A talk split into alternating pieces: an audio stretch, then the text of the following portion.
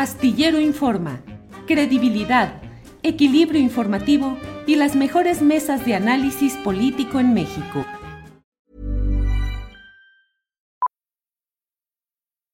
Millions of people have lost weight with personalized plans from Noom, like Evan, who can't stand salads and still lost 50 pounds. Salads generally for most people are the easy button, right? For me, that wasn't an option. I never really was a salad guy. That's just not who I am. But Noom worked for me. Get your personalized plan today at Noom.com.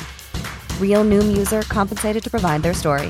In four weeks, the typical Noom user can expect to lose one to two pounds per week. Individual results may vary. Hey, it's Ryan Reynolds, and I'm here with Keith, co star of my upcoming film, If, only in theaters, May 17th. Do you want to tell people the big news?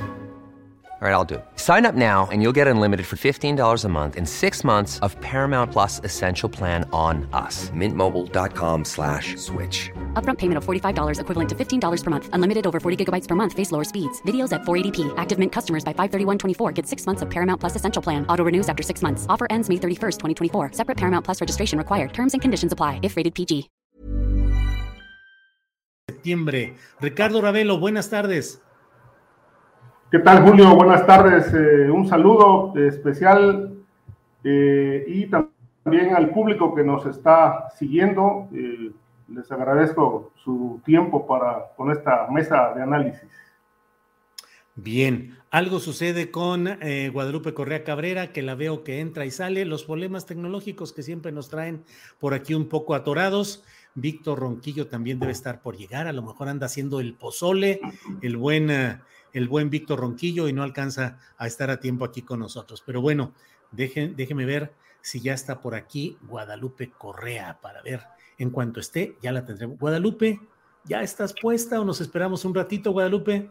No, ya estoy bien, es que no me servía el, internet de la computadora, pero ahorita estoy aquí en, el teléfono y ya estoy muy bien, muy bien. Muy bien, Guadalupe, gracias.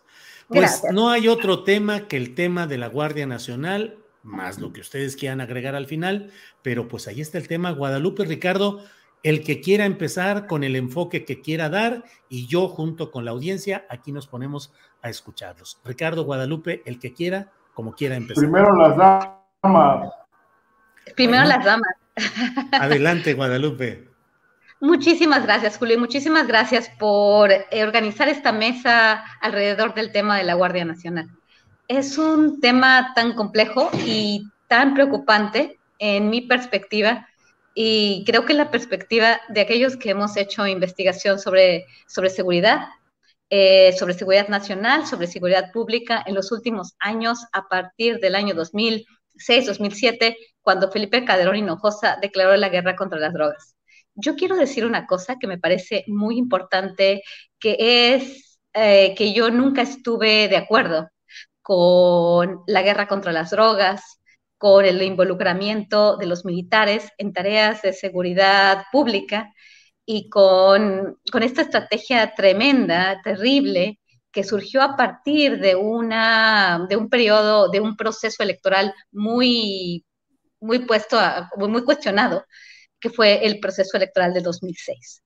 Es, este, creo que, creo que tenemos que entender, yo, yo me aboqué a entender a los militares en realidad y escribí un libro que se llama Los Zetas Incorporados, eh, donde, donde me enfoco en el tema de los militares eh, y donde me, me enfoco en, en, las, en los problemas que resultaron de, en, en, el, en el paraguas de la iniciativa Mérida, México declara la guerra contra las drogas. Estados Unidos apoya esta guerra contra las drogas, apoya con la iniciativa Mérida, con recursos, el involucramiento de, las, de la Policía Federal y nada más, estoy diciendo, la Policía Federal y las Fuerzas Armadas en, este, en acciones de seguridad nacional, en operaciones de seguridad nacional, que no son, em, que no son parte de las acciones que tendría que tomar el, este, el ejército ni la Policía Federal. Este, yo le llamo operaciones no convencionales, como se dice en la literatura eh, militar en los Estados Unidos, la literatura de think tanks, la literatura en Estados Unidos. Hemos visto lo que sucedió desde fines del 2007 he sido una crítica de este proceso. Escribí un libro con el que empiezo con una cita. Cuando esto se pone muy mal, cuando sale el ejército de sus cuarteles. Y esto me lo dijo una persona muy interesante en la ciudad de Camargo, Tamaulipas, cuando la guerra por Tamaulipas, cuando la guerra por la frontera chica estaba en los niveles más complicados. Y ahora estamos viendo un proceso que nos invita a extender el papel de las Fuerzas Armadas en seguridad nacional sin, bueno, hay plazos, ¿no? 2029, ahora, este, con un acuerdo con el Partido Revolucionario Institucional, Alito, Alejandro Moreno, Alito Moreno, Alejandro Moreno, el exgobernador de Campeche, pues ahora este, se mantiene en su comisión el PRI posiblemente podría mantener alguna de sus, gobernaturas. Y bueno, este, las grandes eh, este, inversiones de los Estados Unidos están resguardadas. Es muy complicado, solamente quiero abrir el tema porque creo que tenemos mucho de qué hablar. Yo estoy completamente en contra de esta decisión del Ejecutivo Federal y bueno, de todas aquellas personas que están apoyando este, esta, esta eh, digamos, eh, estrategia de seguridad sin plazos, sin transparencia, sin muchísimas cosas, ¿no? Creo que no hay maroma, como dije, o tampoco hay ninguna postura tibia a este respecto. Creo que la Constitución plantea ciertas cuestiones, la experiencia, no solamente en México, sino en América Latina y en otras partes del mundo, nos plantean este, pues, lo, que, lo que ha sucedido en otras partes y bueno, el tener esta, este desequilibrio de fuerzas políticas eh, enfocándonos a las Fuerzas Armadas y, realmente apoyando a las Fuerzas Armadas es un tema de, pues realmente que, que me preocupa bastante y voy a decir por qué. Simplemente quiero abrir esto, pero quiero manifestarme eh, como una persona que, que ha este, apoyado al gobierno de la Cuarta Transformación en varios temas que me parecen importantes, pero este tema, como se ha tratado, como se ha manejado la comunicación y además, bueno, tenemos que entender que la Guardia Nacional ha sido pues una fuerza de seguridad que no ha dado los resultados que, quisiéramos. Y bueno, también sabemos que todos aquella, todas las fuerzas de seguridad en México, las policías que se han creado para combatir la, delincuencia organizada, pues han terminado vinculadas a ella. No creo que esta sea una, una manera diferente de hacer las cosas. Gracias. A ti, gracias Guadalupe. Ricardo Ravelo, ¿qué opinas de este proceso? Digo, ya no agrego más porque está muy en la superficie todo lo que podemos analizar sobre el tema. ¿Cuál es tu punto de vista, Ricardo, por favor? Mira, Julio, eh, la, militarización a nivel global, eh, particularmente en Europa y en América Latina, no nos ha dejado las mejores experiencias. nos ha dejado sabores muy amargos agridulces. Eh, la experiencia eh, latinoamericana de sobra conocido, bueno, trajo sobre todo en el cono sur el tema de la dictadura. Eh, muchas razones históricas lo explican, pero las dictaduras militares no, dejaron una, una, una, huella positiva, sino un dolor que aún prevalece en esa región del mundo. En el caso mexicano, la decisión que tomó el presidente, desde mi punto de vista, es una decisión que tiene todas las características de ser autoritaria. Eh, lo que asumió el PRI como una, una postura eh, de presentar una iniciativa para prolongar la presencia de las Fuerzas Armadas hasta el 2029, me parece que responde a intereses políticos de conveniencia de grupo más que a un objetivo que persiga eh, sanear la seguridad pública en México. Llevamos eh, dos décadas eh, de experiencias militares en México y obviamente los resultados son nada halagüeños, yo diría que más bien negativos. La última experiencia, o la, sí, la penúltima experiencia que fue la de Felipe Calderón, por citar solamente ese sexenio, en realidad pues eh, dejó heridas muy profundas Eh, se dijo que la militarización de la seguridad en ese tiempo era para combatir al narcotráfico y en particular, bueno, y en general a, todas las redes del crimen organizado. Pero lamentablemente esto no ocurrió.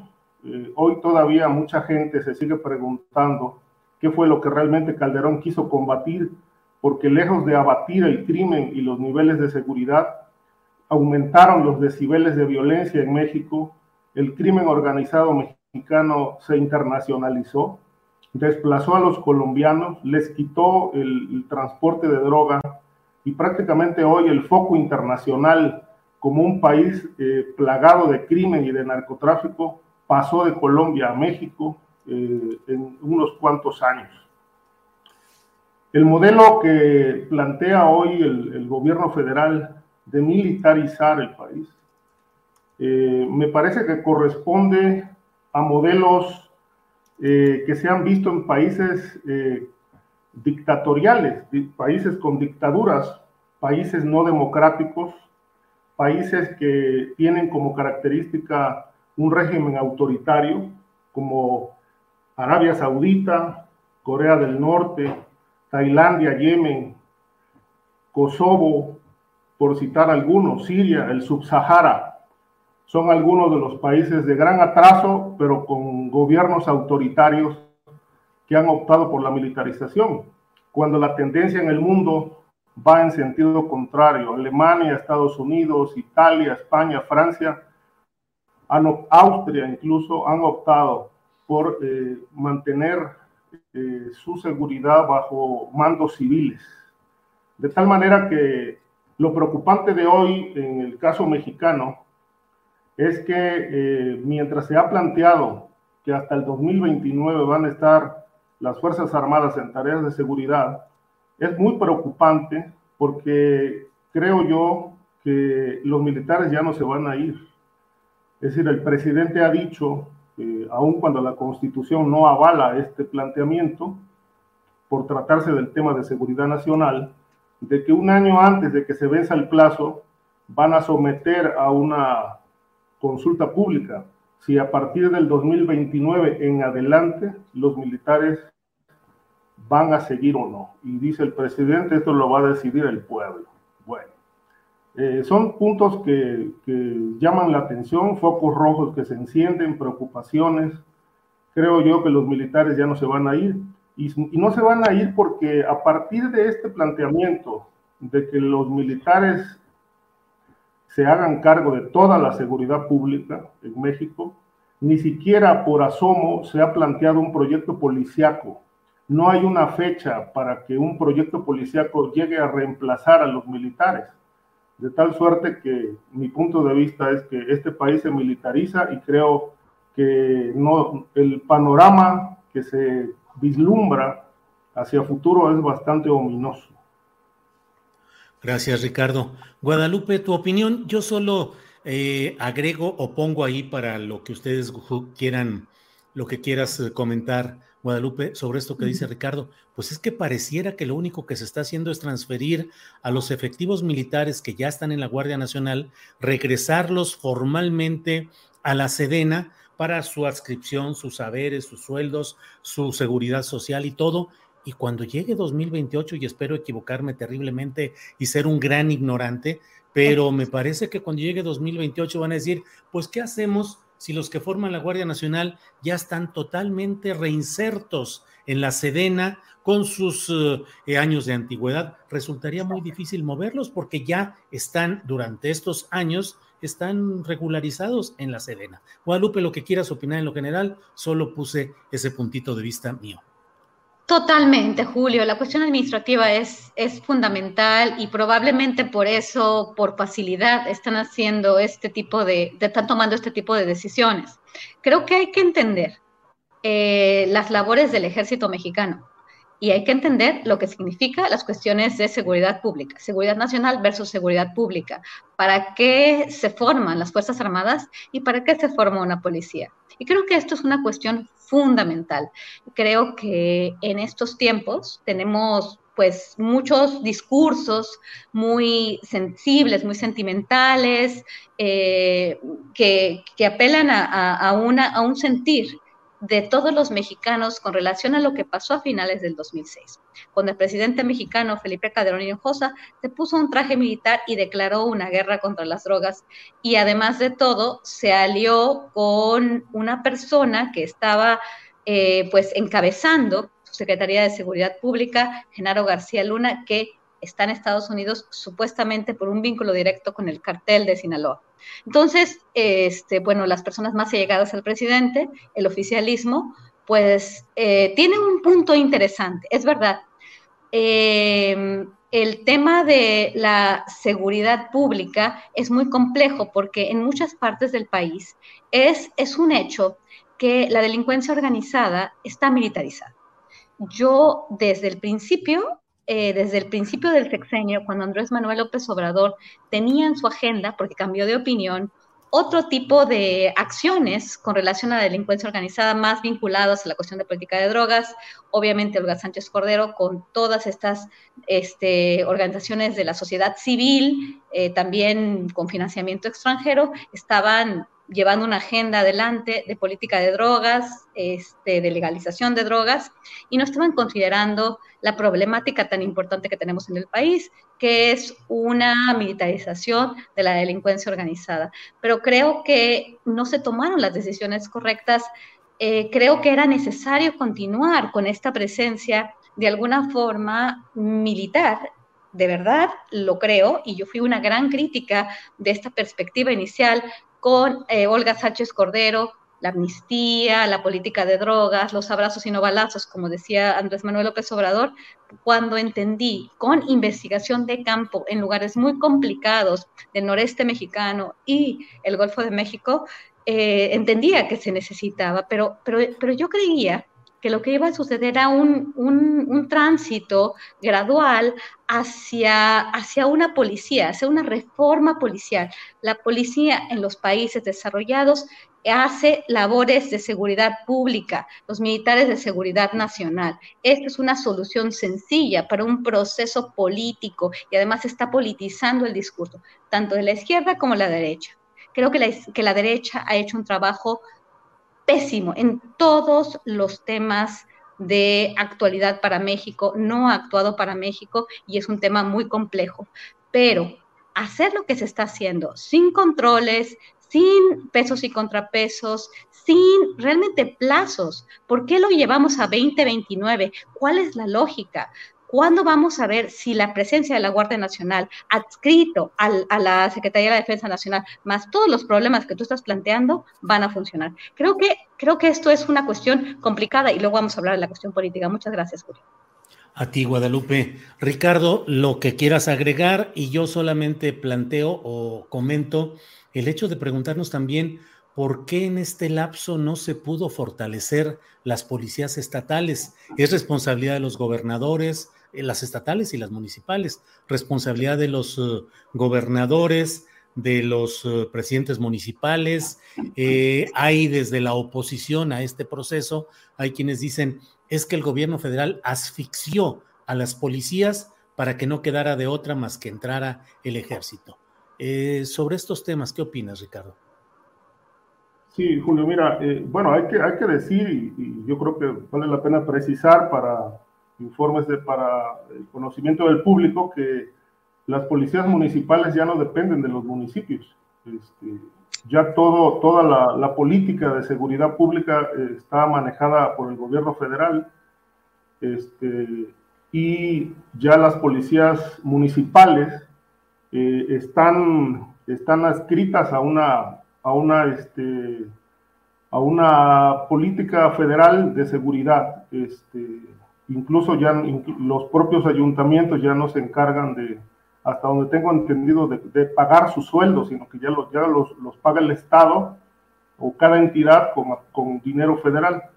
El, lo cierto es que eh, la tendencia a la militarización, bueno, esto viene desde hace muchos años. Yo creo que, bueno, eh, empezamos a verlo desde Carlos Salinas como una tarea de coadyuvancia en la seguridad pública, cuando el país entró en una, en una etapa de, de alto oleaje por la seguridad, la inseguridad y por los embates del crimen organizado y su violencia. Eh, recuerdo que en aquel momento eh, algunas delegaciones de la PGR, eh, o de la extinta PGR, eh, estuvieron a cargo de militares. Posteriormente, ya las, hacia finales de los años 90, pues un grupo de élite, los GAFES, después convertidos en Zetas, pues apoyaron estas tareas y dice la versión oficial que los cooptó el crimen y se los llevó para que trabajaran para su causa. Lo cierto es que desde en, el, sexenio de Ernesto Cedillo, eh, cuando se creó la Policía Federal Preventiva, eh, o se pusieron las bases de esta nueva policía, el subsecretario de Gobernación encargado de estas tareas era Jesús Murillo Caram. Y cuando yo platiqué con él al respecto, me dijo que el apoyo militar que se estaba dando a, a los estados y el apoyo militar para enfrentar el crimen era un tema temporal, porque el proyecto, el proyecto era que las policías volvieran a, ser importantes en, materia de combate al crimen y para frenar la seguridad pública. Obviamente estas policías eh, terminaron totalmente cooptadas eh, y posteriormente ya ni siquiera cooptadas, este, más bien ya estaban al servicio completamente del crimen organizado, policías que, que seguían siendo pagados por el Estado, pero servían al crimen. Y cuando llevaban a cabo detenciones, ya no entregaban a sus objetivos a las autoridades, sino los entregaban a los cárteles para que los interrogaran y los asesinaran. De tal manera que desde ese entonces, cuando se creó el Sistema Nacional de Seguridad Pública, que fue cuando empezó a tomar forma aquello de los antecedentes computarizados de criminales, etcétera, etcétera, que aquello no se tenía, este, eh, más o menos lo que hoy es Plataforma México, o lo que se, era Plataforma México. Empezó, las bases se sentaron con Ernesto Cedillo y, este, y la tendencia era fortalecer a las policías. En el siguiente sexenio esto prácticamente desapareció, las policías terminaron pues sueltas, no se siguieron los procesos de profesionalización, de vigilancia, de coordinación, de tal manera que, bueno, eh, de entonces a la fecha, eso es real, eh, las policías eh, se convirtieron en brazos armados de los grupos criminales. Y tiene razón el presidente en el sentido de que con la Policía Federal nada se podía hacer frente a este flagelo de la violencia pero la gran pregunta es, ¿y por qué no trabajaron en construir un proyecto policiaco, policial eh, propio de la Cuarta Transformación, un proyecto civil, un proyecto verdaderamente profesionalizado que nos garantizara seguridad? Es decir, no hay inversión en las policías municipales desde hace muchos años. Es ahí donde hay graves problemas porque realmente el municipio libre es la figura por donde se ha infiltrado muy fuerte el narcotráfico. Hay que decir nada más que el 80% de las alcaldías del país están gobernadas por gente vinculada directa o indirectamente a alguna modalidad criminal y que en muchos estados del país los jefes policíacos son al mismo tiempo jefes de plaza de los grupos criminales. Esto es, muy visto en, muchas entidades. Yo creo que es un fenómeno que ya, ya no es particular de, de unos estados, sino está muy diseminado por todas partes. Entonces, como dejaron caer el proyecto de seguridad basado en un esquema civil, pues bueno, da la impresión de que ya no tienen tiempo de recomponerlo o no quieren recomponerlo, y entonces lo más lo más simple es echar mano de los militares para enfrentar este tema. Ahora eh, se pone en duda realmente si el presidente de la República cambió de opinión, como dice, cuando se le planteó el, cómo estaba el país, pero lo cierto es que el presidente de la República no ignoraba este, este fenómeno del país. Es un hombre que ha recorrido el país tres veces en campaña, fue candidato tres veces, conocía de sobra la situación del país y él seguía pensando que el proyecto viable era, era civil, que no militar. De tal manera que él, él no se enteró de la gravedad de la situación del país cuando llegó a la presidencia de la República. Ya la conocía porque es el único candidato que ha recorrido todos los rincones de México haciendo campaña. Y obviamente era una realidad del todo conocidos. Lo cierto es que aquí tenemos que preguntarnos, con la militarización de México, ¿el país va camino a una dictadura? Eso es lo que se quiere construir y que en este momento el gran, el gran, la gran explicación, la gran justificación es el flagelo de la seguridad. ¿Y por qué no se habla si no, si no se va, si no se van a quedar los militares y si no se va a construir una dictadura? ¿Por qué no se habla de la construcción de un proyecto alterno policial que reemplace a los militares en alguna fecha? En este momento no conocemos nada, ni por asomo. Y eso a mí y en lo, particular, y creo que a mucha gente, eh, le resulta bastante preocupante. Gracias, Ricardo. Guadalupe, pues entramos al terreno político, que es el que planteabas. ¿Qué nos dices en este terreno, Guadalupe? Pues claro, este, creo que apoyo, y no necesariamente siempre estamos de acuerdo en las mesas de seguridad, en esta mesa de seguridad. Sin embargo, en este caso creo que estoy muy de acuerdo con Ricardo Ravelo. No tenemos un discurso político, tenemos un discurso realmente en el tema de seguridad. Hemos cubierto eh, pues regiones muy importantes del país y sabemos eh, lo que ha sucedido en, en, todos estos años, ¿no? Y ahora el tema político. Esto ya también lo manejamos la, la, vez pasada, pero bueno, si quieres que lo hablemos, me parece muy complejo. Creo que ya dijimos mucho y dijo muy bien Ricardo, mucho de lo que implica esta extensión, si no quieren hablar de militarización, porque bueno, muchos analistas, académicos, es que esto no es militarización, es que somos diferentes, es que Andrés Manuel López Obrador no es Felipe Calderón. Eh, bueno, yo quiero ir al tema político en este sentido. Eh, las policías que han estado encargadas de operaciones antinarcóticos han terminado vinculadas directamente con el crimen organizado. Escribí un libro con un colega que se llama Las cinco vidas de Genaro García Luna. Genaro García Luna nos dio, y, y si lo pueden leer, ese Colegio de México está abierto al público, lo pueden leer.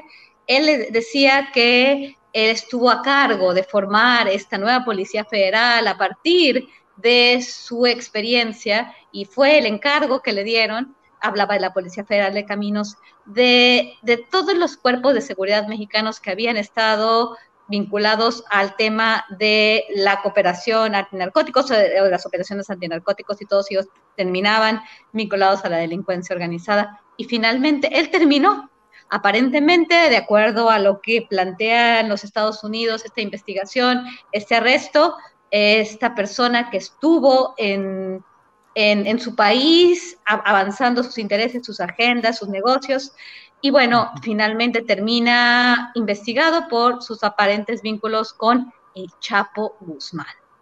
¿Y por qué ahora el ejército mexicano, una institución importante y además que tiene gran poder de fuego, no va a terminar de la misma forma.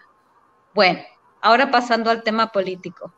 El, gobierno de México, con esta agenda supuestamente eh, vinculada a la construcción de la paz, no somos iguales, vamos a vincular a la este, a la agencia de seguridad más importante del país, a las Fuerzas Armadas, que aunque no se dedican a eso y no se deben dedicar a eso, vamos a hacerlo una cuestión de largo plazo, vamos a institucionalizarlo, vamos a cambiar todo el desequilibrio eh, del, de la, o sea, todo el vamos, vamos a desequilibrar, vamos, esta, esta visión de país, esta construcción de administración pública, de, de política de Estado, vamos a, incrementar el poder de los militares, no importa. ¿Y qué se puede hacer para hacerlo eh, posible?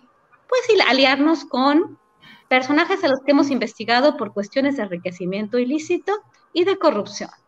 Alejandro Moreno, no nos importa que el PRI, bueno, el día que ellos no quisieron pasar nuestra reforma al sector eléctrico, en la cual yo estaba completamente de acuerdo, y entonces Alejandro Moreno decide vincularse al bloque de Claudia X González, vale el PRI. Y ahora viene el PRI. Y ahora viene Alejandro Moreno, que ruja el jaguar, rugió el jaguar y ya va a dejar, se va a silenciar. Vamos a silenciar a Laida Sansores.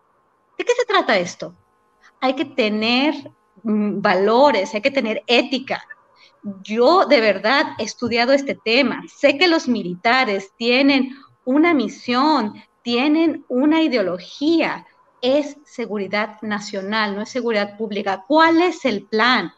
Y no somos Europa tampoco, porque muchas de las personas allegadas al oficialismo, parte del oficialismo, este, construyendo discursos muy sentimentales, apoyan este proyecto. Yo nunca lo voy a apoyar porque sé lo que se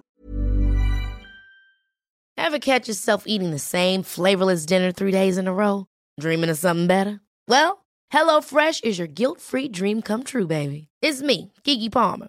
Let's wake up those taste buds with hot, juicy pecan-crusted chicken or garlic butter shrimp scampi. Mm. Hello Fresh. Stop dreaming of all the delicious possibilities and dig in at HelloFresh.com. Let's get this dinner party started. Hey, it's Ryan Reynolds, and I'm here with Keith, co star of my upcoming film, If, only in theaters, May 17th. Do you want to tell people the big news? All right, I'll do it. Sign up now and you'll get unlimited for $15 a month in six months of Paramount Plus Essential Plan on us. Mintmobile.com slash switch. Upfront payment of $45 equivalent to $15 per month. Unlimited over 40 gigabytes per month. Face lower speeds. Videos at 480p. Active Mint customers by 531.24 get six months of Paramount Plus Essential Plan. Auto renews after six months. Offer ends May 31st, 2024. Separate Paramount Plus registration required. Terms and conditions apply if rated PG. Gracias, Guadalupe. Bueno, son las 2 de la tarde con 32 minutos y ya está con nosotros quien va a meter aquí orden en lo que estábamos diciendo. Ya está aquí Víctor Ronquillo. Víctor, que por problemas tecnológicos no podía haber estado, pero tienes toda la media hora que sigue. No, de ninguna manera. Al contrario, me da mucha pena con, con ustedes, sobre todo con el público, ¿no? Que bueno, mal que bien, espera que estemos los cuatro siempre. Y una disculpa por el público una disculpa pues también para Adriana Buentello y los compañeros de producción de, esta, de este programa, una disculpa también para ti, mi querido Julio, que, que diriges muy bien este numerito y yo estoy muy contento de trabajar contigo, de hacer, de trabajar, de hacer cosas juntos, ¿no?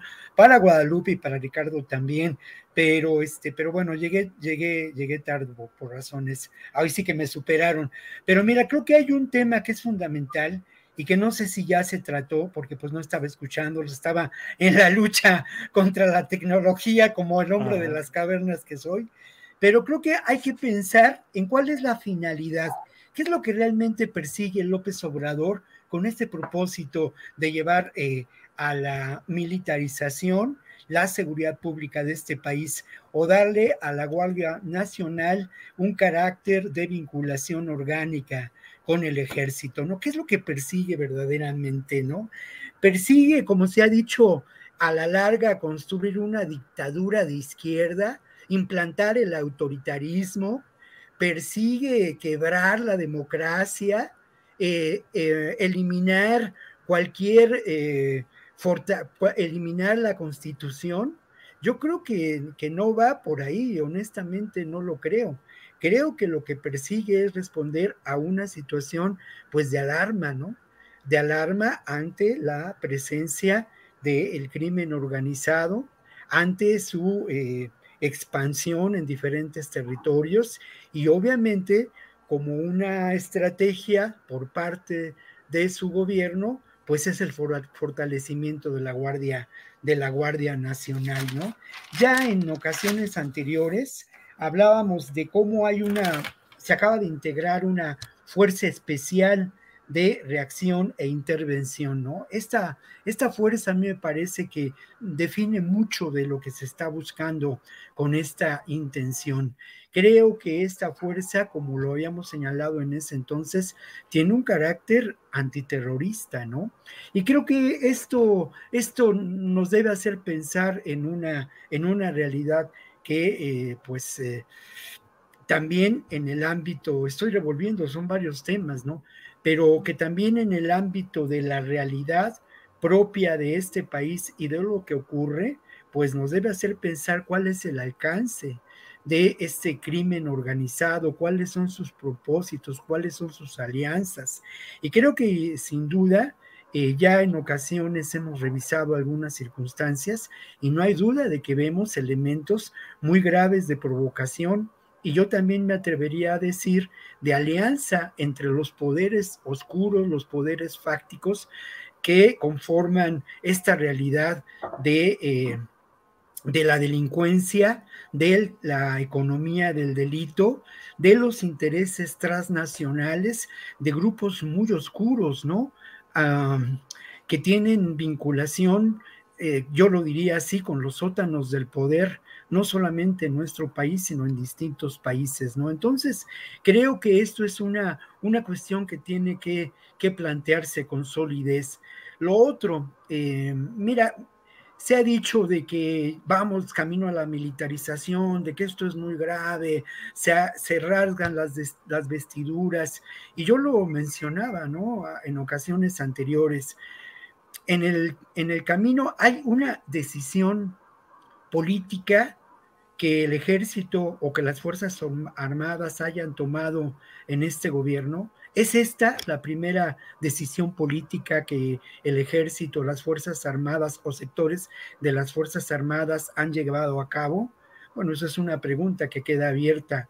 A mí me parece que sin duda lo que ocurre, y estoy tocando diferentes temas de lo que había preparado, pero lo que ocurre más bien nos debería hacer pensar que en distintos momentos Mm, quien tomó la decisión en términos de seguridad pública fue la connivencia, fueron sectores que estuvieron en connivencia, tanto del gobierno o de los gobiernos de Felipe Calderón y de Peña Nieto con el crimen organizado. Y ahí están las evidencias, y ahí está un personaje sujeto, bueno, sujeto a proceso en Estados Unidos. Entonces, creo que, que tendríamos que mirar esta realidad desde una perspectiva que va más allá de lo que es evidente, ¿no? Y preguntarnos sobre esas, sobre esos propósitos eh, finales, ¿no? Yo creo que también en términos de esos eh, propósitos finales habría que pensar lo que ya he dicho en otras ocasiones, ¿no? Las Fuerzas Armadas no son un sector monolítico, como no lo es ningún sector del poder en ningún país del mundo. Son un sector que entra en contradicciones y que tiene diferentes posiciones. ¿A quién conviene en ese, dentro de ese sector el control de la Guardia Nacional? Desde mi punto de vista, al sector más duro. No hay la menor duda a ese sector que, por, que desde el principio del sexenio ha estado también eh, impugnando una mayor eh, acción, una mayor respuesta en términos de armamento, de violencia, un mayor belicismo en contra del crimen organizado, ¿no? Eso también lo quiero, lo quiero apuntar y lo, y lo quiero dejar, dejar claro. Ahora, limitar la estrategia del gobierno de López Obrador en términos de seguridad a lo que ocurre con la Guardia Nacional, me parece que, que es un error y es un error en el que incluso el discurso político reciente del propio López Obrador en sus mañaneras ha incurrido, ¿no? La estrategia es más amplia que ello, ¿no? Y, insisto mucho, ya, ya se hablaba del tema, del tema, del tema político, ¿no? Y creo que el tema político también es muy importante y también quiero decir en relación a ello, estoy siendo un poco disperso, perdonen ustedes, llegué tarde y, los tres temas que había preparado los estoy revolviendo, pero bueno, me queda poco tiempo y, si quiero insistir en algunos temas que me parecen claves. El asunto de que estamos en una guerra ideológica, no hay eh, otra realidad y en esa guerra ideológica hemos visto... Eh, diferentes escenarios, ¿no? Esa guerra ideológica se libra en diferentes escenarios. Uno, sin duda, es el escenario de lo que podemos considerar la política convencional, estos escenarios de los eh, poderes eh, políticos, ¿no? De los tres poderes de la nación, tanto en la Suprema Corte de Justicia, donde se libró hace poco una discusión muy interesante en términos de la ley. Eh, y de la prisión eh, eh, no preventiva, sino todo lo contrario, ¿no? Y obviamente la Cámara de Diputados y la Cámara de Senadores. En, esa, en ese escenario de la Cámara de Diputados y la Cámara, y la Cámara de Senadores, que veremos qué ocurre ahora en la Cámara de Senadores, pero ya lo que ocurrió en la Cámara de Diputados es muy, muy interesante, muy paradójico y en extremo surrealista, ¿no? Quienes impulsaron el tema de la militarización ahora se desgarran las vestiduras y hablan y, y están a favor y, de verdad que, es, que, es, que es una tragicomedia, ¿no? Y en el caso de y en el caso de lo que ocurre en los medios en esta guerra ideológica, también creo que lamentablemente ha habido poca profundización en términos de la reflexión y en términos de las preguntas que son convenientes desde nuestra perspectiva como periodistas, como estudiosos de estos temas, para ampliar la, ah, las consideraciones, las reflexiones sobre este tema. Nosotros no, no estamos aquí, no somos, eh, eh, digamos, funcionarios de la seguridad pública, ni mucho menos. Somos personas que a partir de la experiencia, a partir de las lecturas y a partir de la sensibilidad y la visión, eh, este, pues eso, ¿no? Sobre todo hacemos preguntas y planteamos, y planteamos dudas. Mm, hay, hay, otros temas que quisiera tratar, pero no quiero abusar del micrófono, mi querido Julio. Víctor, bienvenido, qué bueno que estás aquí. Mucha gente en el chat estaba diciendo y Víctor y querían escuchar la postura de Víctor Ronquillo. Qué bueno que estás aquí y este, pues ya, con tu comentario más o menos actualizamos lo que son las opiniones de los tres integrantes de esta mesa. Ricardo Ravelo, eh, un poco para ir eh, ya entrando en la parte final de la mesa, eh, te preguntaría, Ricardo Ravelo, ¿qué hay que esperar de estos movimientos que se están dando legales en materia de la Guardia Nacional. Si todo esto es para hacer lo que se venía haciendo antes, pues como que no tendría mucho sentido. ¿Para qué se estará haciendo todo este cambio? Para entrar a una dinámica de mayor confrontación con los cárteles. Y me atrevo a pensar, para estar en sintonía con necesidades e indicaciones de seguridad continental que sobre todo está planteando Estados Unidos o crees que las cosas más o menos van a seguir igual? ¿Cuál es tu perspectiva, Ricardo? Bueno, evidentemente la decisión es que el, ejército tome el control absoluto de la Guardia Nacional. Es decir, es, esa es una policía militar, pero tenía un control civil, ahora ya dependerá directamente, administrativamente y en todos los sentidos de la Secretaría de la Defensa. Es un brazo de la milicia, un brazo de la Secretaría de la Defensa Nacional, quien estará a cargo de toda la seguridad, más la, Marina, etcétera, todas las Fuerzas Armadas. Mira, yo diría que la sola presencia del ejército o de las Fuerzas Armadas frente a un flagelo tan complejo como la criminalidad es insuficiente. Es decir, eso que, mencionas de que si se va, va a haber un cambio en cuanto a que se van a confrontar a los cárteles, esto implicaría un cambio de estrategia. Esto no lo vemos. No se ha dicho que va a haber cambio de estrategia. Hasta ahora, eh, la, si es que le podemos llamar estrategia, es solo presencia militar, pero es insuficiente y tan insuficiente que ahí están los datos de las muertes, desapariciones, estadísticas de cobro de piso y cómo está sufriendo el país todo por este flagelo de violencia, cobro de piso y todas esas actividades perniciosas de la delincuencia organizada que azotan pueblos completos. Para poder entrar en una nueva dinámica eh, de, combate al crimen se requiere un cambio de estrategia. Y yo creo que esto, eh, si realmente el objetivo del gobierno con militarizar el país es enfrentar la seguridad pública, pues se ve forzado, se ve que se impone como necesario un cambio de estrategia. Si los objetivos son otros, entonces las cosas van a seguir igual. Ahora, el escenario no es nada menor. Eh, estamos hablando de la captura del Estado. Es la criminalidad tiene capturado al Estado. Y esto implica que, que la criminalidad se alimenta de Estado fallido. Y este Estado fallido está en la cooptación, la cooptación de funcionarios a nivel municipal, regidores, síndicos, tesoreros, muchos ayuntamientos de México están sometidos a la delincuencia o llegaron apoyados por ellos y obviamente hoy tienen que entregar obra, pública, cuotas mensuales y poner a su servicio a las policías. Así está el 80% de los municipios del país. Esto es captura del Estado.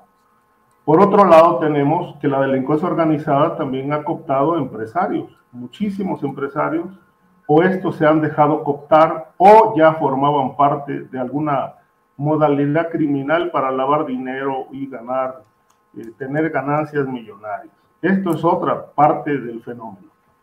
Y otro aspecto importante es la, la captura de funcionarios públicos a nivel estatal, fiscales, policías, jefes, policíacos, etcétera, que es otro fenómeno que da cuenta de la captura del Estado. De tal manera que, bueno, para esto es insuficiente la presencia militar, se requiere un cambio de estrategia para golpear la estructura de poder, investigar a los funcionarios vinculados al crimen, alcaldes, regidores, síndicos, y llevar a cabo una limpieza, un saneamiento desde adentro del poder para enfrentar un fenómeno que se está reflejando afuera. Es decir, si este problema de la criminalidad va en aumento, es porque hay mucha impunidad y gente dentro del poder este, que está colaborando con la criminalidad. Entonces, cuando el presidente de la República habla de combate a la corrupción, pues yo diría, pues ¿cuál combate? Si ahí está la estructura de poder permeada completamente por el narco. A nivel estatal, ahí hay fiscales, hay policías, en Veracruz hay funcionarios ligados a los Zetas desde hace tiempo que están en expedientes y ahí están eh, como funcionarios, policías que sirvieron a esos cárteles y ahí siguen.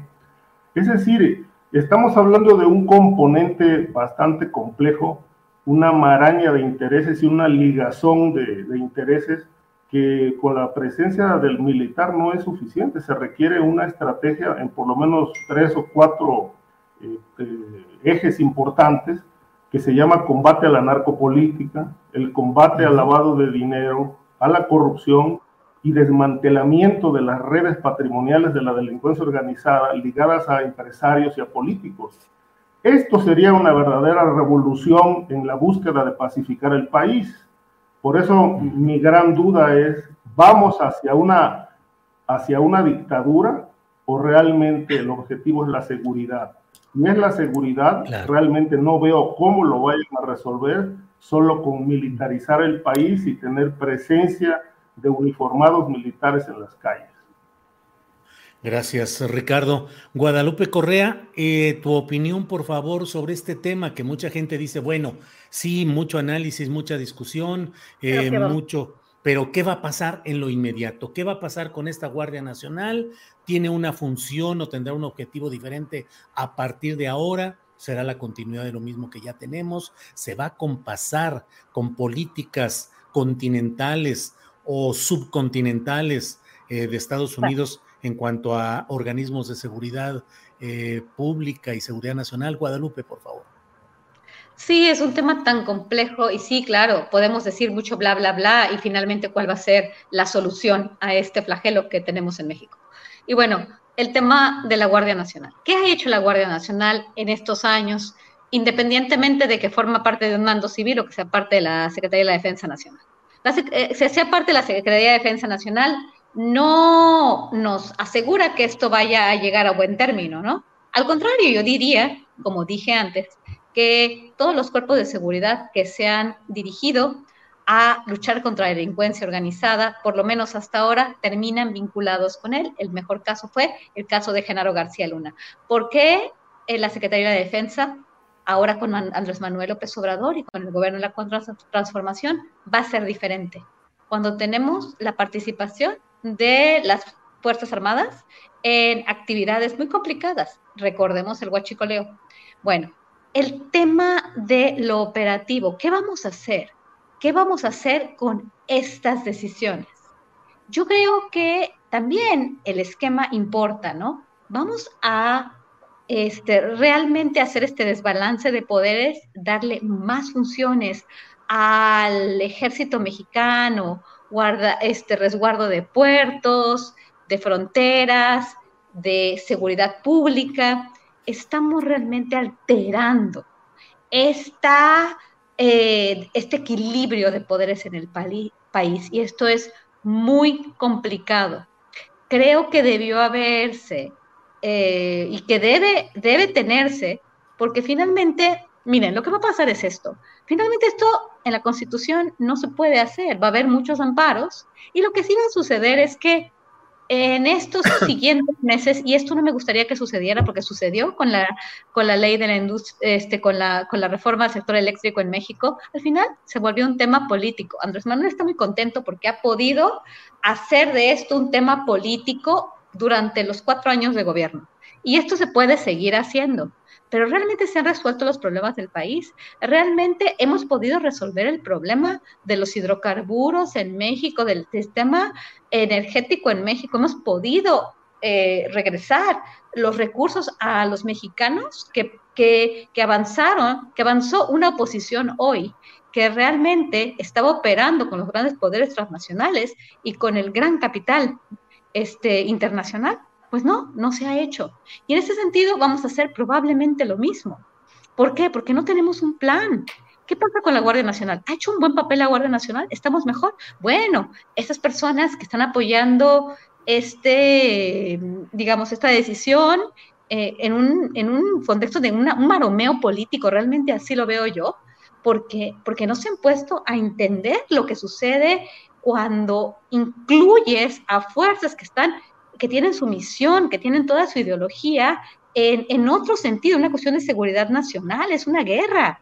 ¿Por qué no podemos hacer o podemos plantear un proyecto en el cual entendemos que la, el crimen organizado está militarizado? De aquí a tal fecha lo vamos a terminar. ¿Y cuál es nuestro plazo? ¿Y cómo vamos a evaluar los resultados? Pero no, es, no ha importado eso. Realmente estoy escuchando eh, este, discursos muy emocionales muy poco consistentes, sin investigación, sin, sin, sin, sin, sustento, apoyando o obviamente la oposición, que ha sido obviamente completamente fallida y completamente eh, relacionada con sus propias agendas.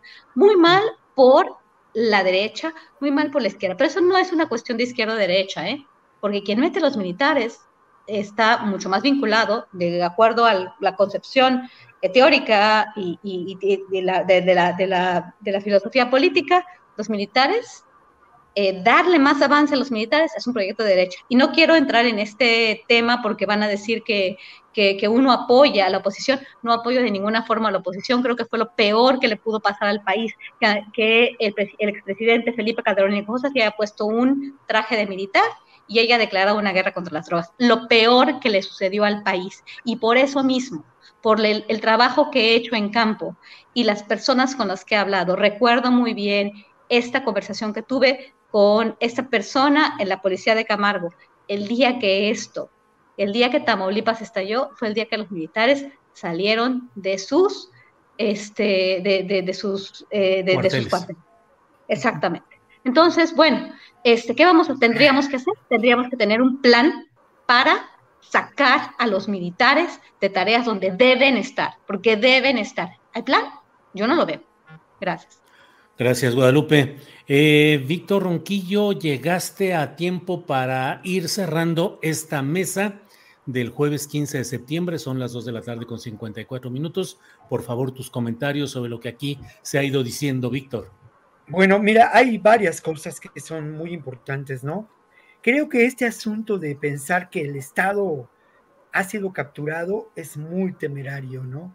Creo que no puede sostenerse. Sí creo que hay regiones del territorio nacional que lamentablemente se encuentran sometidas a los dictámenes del crimen organizado y a una complicidad establecida con el poder político pero el 80% del territorio nos alarmaba que el Comando Norte o quien encabeza el Comando Norte hace unos meses hablara del 35% del territorio nacional sometido a esos designios de los imperios criminales, ¿no?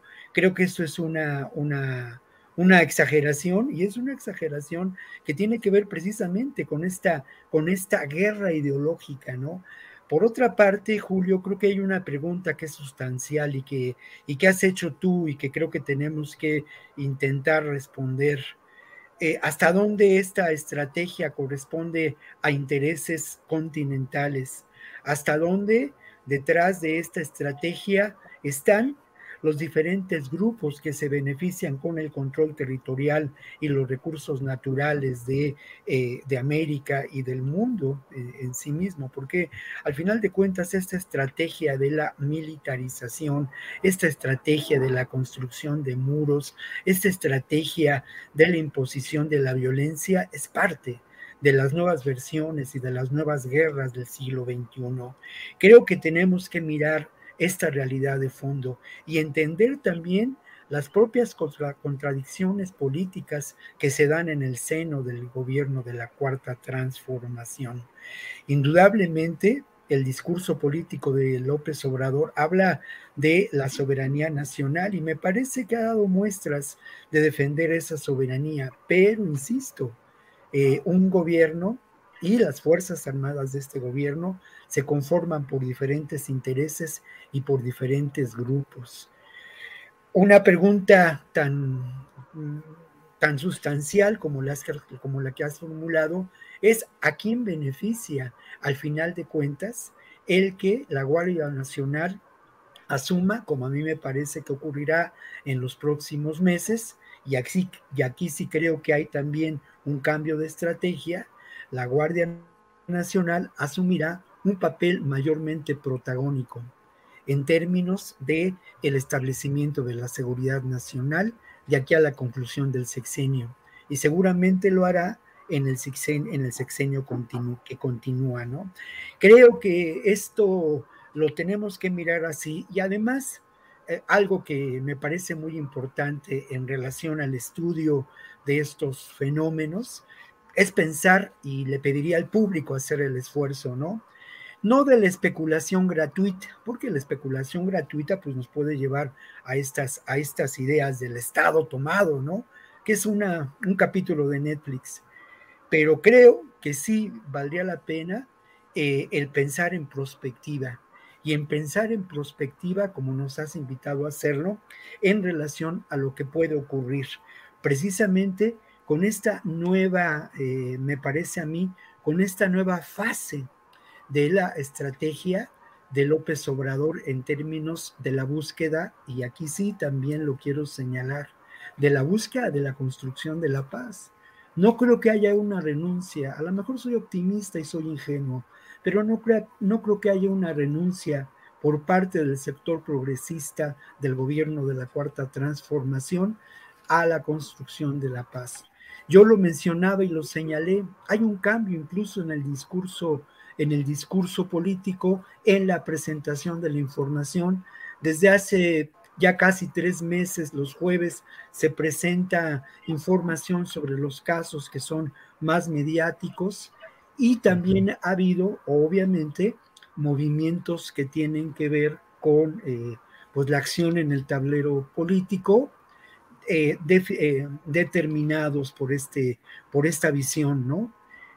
Insisto en lo que sí me parece que es determinante y se ha dejado de lado y desde mi humilde punto de vista es un error muy grave eh, que, ha, que, ha, abierto un flanco muy amplio para el, para el gobierno de la cuarta transformación, un flanco que ha permitido ataques y que ha, y que ha dado espacio a elementos eh, graves eh, de, ataque en esta guerra ideológica, ¿no? Que es la seguridad.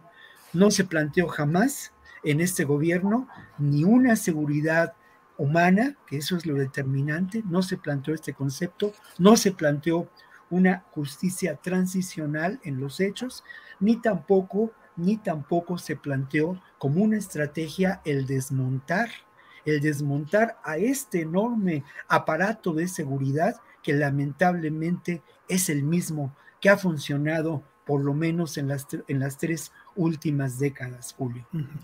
Víctor, muchas gracias. Bueno, pues llega el tirano que es el tiempo, así es que nos queda solamente como un minutito para cada quien.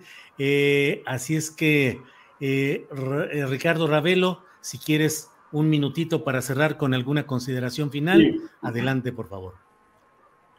Bueno, el dato del 80% del territorio tomado este, no es mío, es un dato del área de estudios municipales del Senado de la República. Por ejemplo, en el año 2000 hablaban del 60 y obviamente del 2000 a la fecha las cosas han empeorado tremendamente. Eh, yo no, yo he recorrido el país y en realidad yo no encuentro un solo rincón del territorio donde la delincuencia organizada opere sin complicidades políticas. Y cierro con la pregunta, ¿va México hacia una dictadura o realmente el objetivo es el, el abatimiento de la delincuencia organizada? Porque como lo dije al principio, el modelo es, es eh, el modelo es, el, es la copia de lo que ha ocurrido en regímenes autoritarios. Nos vamos a parecer a Corea del Norte, a Yemen, a Kosovo, a Arabia Saudita, a Nicaragua, Venezuela. En fin, es mi preocupación y ahí la dejo para la reflexión. Gracias, Ricardo Ravelo. Guadalupe Correa, por favor, tu consideración final. Claro, y rápidamente. Eh, creo que a mí me preocupa, pero más que porque este Estado esté tomado, yo no necesariamente comparto esta posición, creo que es una posición que nos han eh, querido vender de alguna, de muchísimas maneras y además el paramilitarismo criminal que, ha, que, que, se presenta y que se viraliza y que, que se visibiliza en varias regiones del país.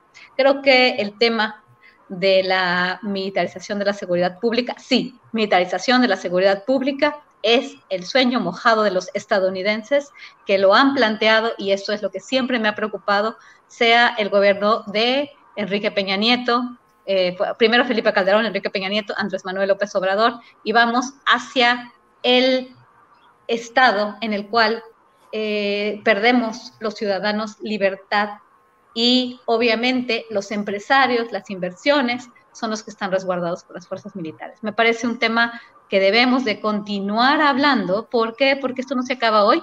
Va, va, a continuar, va a continuar en la Suprema Corte de Justicia y ojalá ahora la derecha vaya a apoyar un proyecto que sea menos vinculado a los intereses extranjeros. A veces nos juegan de, un lado y a veces nos juegan de otro. No es una cuestión de izquierda derecha, es una cuestión de poder. Y el tema de que la seguridad pública en los países como México, ricos de recursos naturales, tengan militarizada su seguridad pública es, un, es una cuestión muy, muy delicada y no estoy de acuerdo de ninguna forma en eso. Gracias. Gracias, Guadalupe. Eh, Víctor Ronquillo, te toca cerrar minutito para tener ya este cierre de nuestro programa. Víctor, por favor.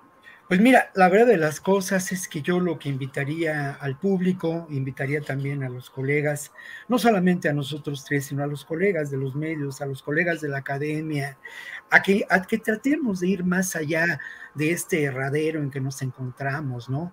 De este tremendo, pues no sé cómo llamarlo, de este lamentable embrollo con protagonistas políticos de cuarta, con esta limitación en el discurso eh, por parte de los protagonistas en el escenario político, ¿no?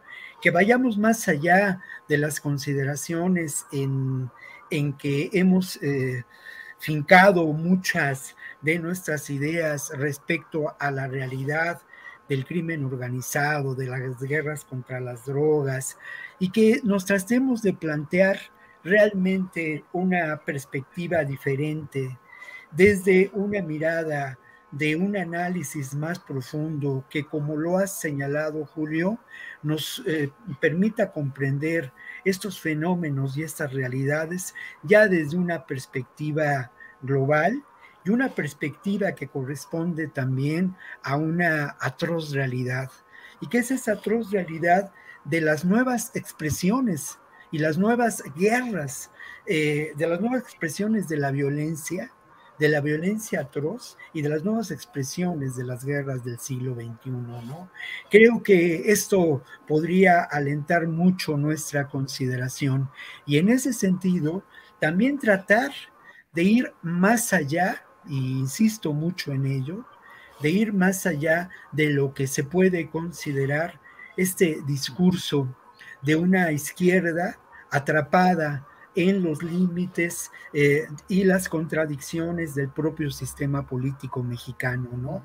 Abrir espacio a la realidad y la consideración de nuevas eh, posibilidades de construcción y expresión de la, de la esperanza, ¿no?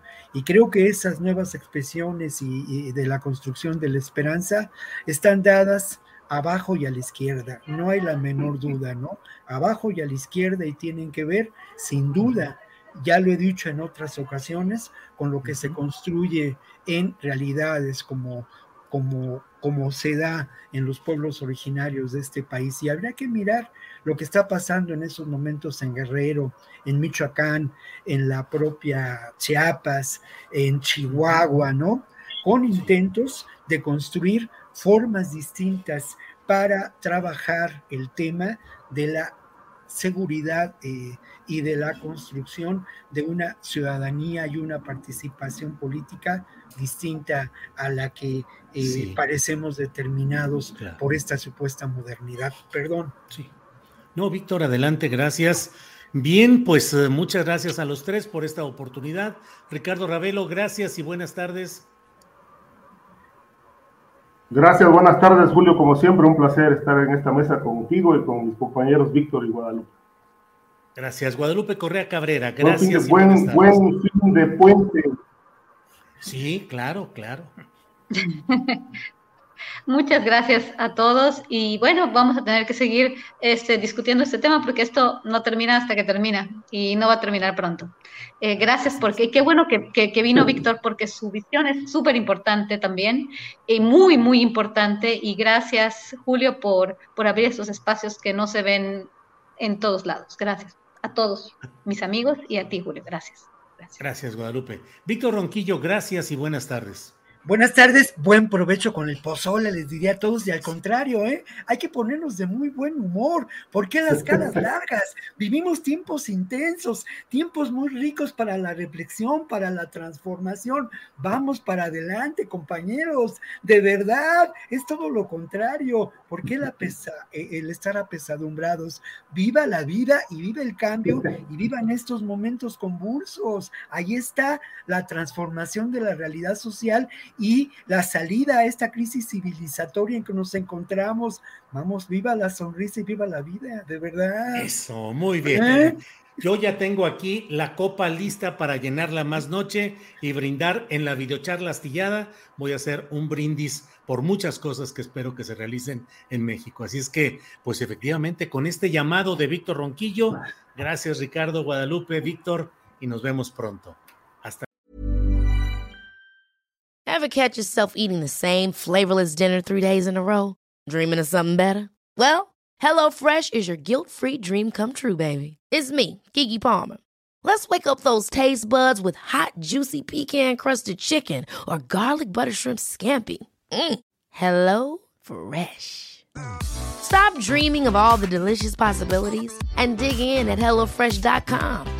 Let's get this dinner party started. Hola, buenos días, mi pana. Buenos días, bienvenido a Sherwin Williams. ¡Ey! ¿Qué onda, compadre? ¿Qué onda? Ya tengo lista la pintura que ordenaste en el ProPlus app. Con más de 6.000 representantes en nuestras tiendas listos para atenderte en tu idioma y beneficios para contratistas que encontrarás en aliadopro.com. En Sherwin Williams somos el aliado del PRO.